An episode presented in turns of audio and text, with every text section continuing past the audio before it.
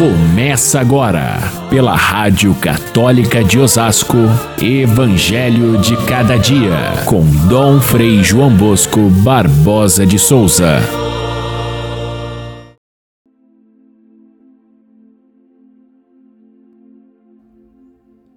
Jesus foi à montanha para rezar e passou a noite toda em oração a Deus. Ao amanhecer, chamou seus discípulos e escolheu doze dentre eles, aos quais deu o nome de apóstolos. Jesus desceu da montanha com eles e parou num lugar plano. Ali estavam muitos dos seus discípulos e grande multidão de gente que vinha de toda a Judéia, de Jerusalém, do litoral de Tiro e de Sidônia vinham para ouvir Jesus e serem curados de suas doenças. Caríssimos irmãos e irmãs ouvintes do nosso Evangelho de cada dia, este texto do Evangelho é escolhido especialmente hoje porque festejamos os apóstolos São Simão e São Judas.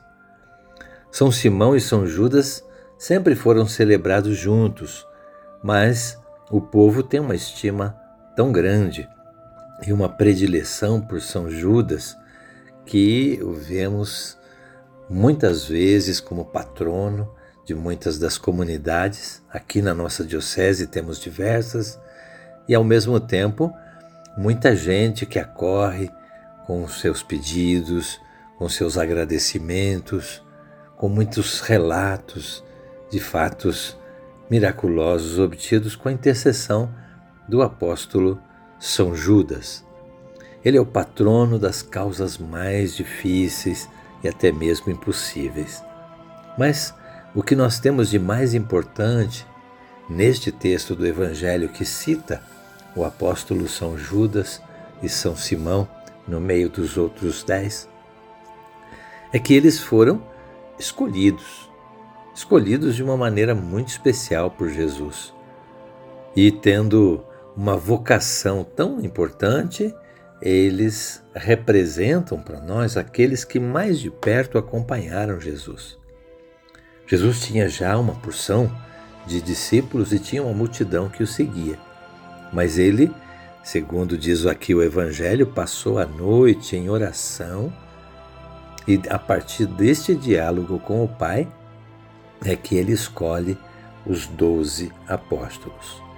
Doze é um número muito significativo, porque doze eram os patriarcas do Antigo Testamento, os pais do povo hebreu, aqueles que constituíram as doze tribos que depois, no decorrer de toda a história do povo de Israel, vai, vão ser referência para as diversas os diversos clãs familiares que compunham o povo de Israel.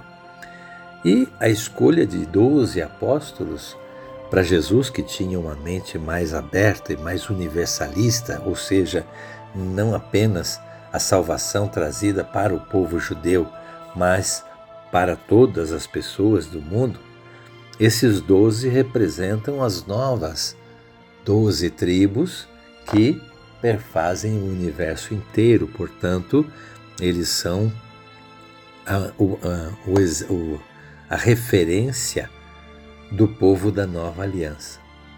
E isso porque eles foram testemunhas da ação de Jesus desde o início até a sua morte e a sua ressurreição. É por isso que permanecem sempre eles, os doze é, discípulos, os doze apóstolos enviados por Jesus, mesmo depois que a igreja cresceu e se tornou uma família de Jesus Cristo espalhada no mundo inteiro. Os doze continuam sendo os doze. O reino deveria se estender pelo mundo todo. Jesus sabia disso, mas ela, é, ela nunca vai perder a referência daqueles que conviveram com Jesus, o único, o único mediador entre Deus e a humanidade. Portanto, é como se abrisse um leque, onde Jesus Cristo é o centro de toda a ação salvífica de Deus, os doze são aqueles que estão mais próximos, encarregados de levar a boa nova a todas as pessoas. Depois deles, os discípulos de Cristo, ah, que aparecem no Evangelho não mais na montanha, mas ah, naquela planície, ah, os, os discípulos, e depois ainda a multidão que estava presente representando a humanidade inteira. É essa progressão que nós vemos da palavra, a palavra que é Jesus Cristo sendo difundida no mundo inteiro a partir do testemunho dos doze apóstolos. Nós dizemos que a igreja ela é apostólica.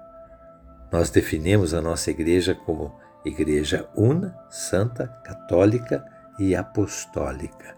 Apostólica exatamente por isso, porque ela vem sendo criada na sucessão dos apóstolos, ela cresce a partir dessa raiz.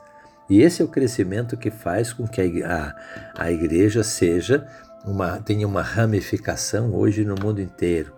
Depois de 20 séculos, temos mais de 2 bilhões de cristãos no mundo. Da onde vem a sua fé? Da onde ela parte? De Jesus Cristo e daqueles doze que estavam ao seu redor. É do testemunho vivo dos apóstolos que a igreja se nutre e ela cresce a partir desse, desse ponto fundamental. A igreja não se desenvolve assim ao léu, ela não cresce e, e encolhe conforme as, as intempéries da história. Ela não vai para esse ou para aquele lado ao sabor das, das novidades do mundo. Isso hum, faria com que a igreja logo se, se ramificasse e se disseminasse em pequenos grupos e não mais numa unidade perfeita a partir de Jesus Cristo. Né? É, se existe um crescimento, se existe uma, um desenvolvimento da doutrina da igreja, da fé que nós professamos, um desenvolvimento e uma adaptação a cada tempo histórico, isso acontece não pela vontade de alguns do nosso tempo ou do tempo imediatamente anterior, mas vem a partir da raiz. É a raiz que, que produz a seiva que vai é, preenchendo todos os, os caminhos dessa, dessa videira que é a igreja e vai lá na ponta produzir frutos, vai fazer com que ela cresça. Esse crescimento, sim, é um crescimento sadio que a igreja tem sempre a partir da raiz, nunca é, é somada a, a outras a outras ramificações que vieram não se sabe de onde. Por isso a importância do testemunho vivo dos apóstolos. O que, que eles testemunham?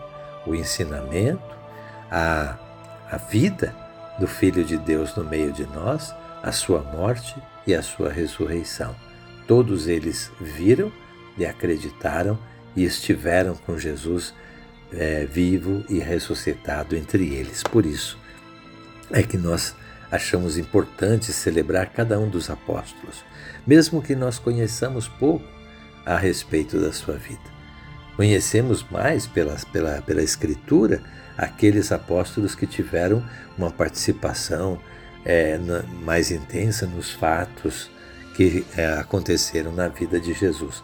Porém, de São Judas se sabe muito pouco, e mesmo depois da morte de Cristo e da, da, da sua ressurreição, é, poucos testemunhos nós temos do trajeto feito pelo apóstolo Judas, mas sabemos da sua importância porque ele foi escolhido, acompanhou, testemunhou e, portanto, o seu testemunho é autorizado.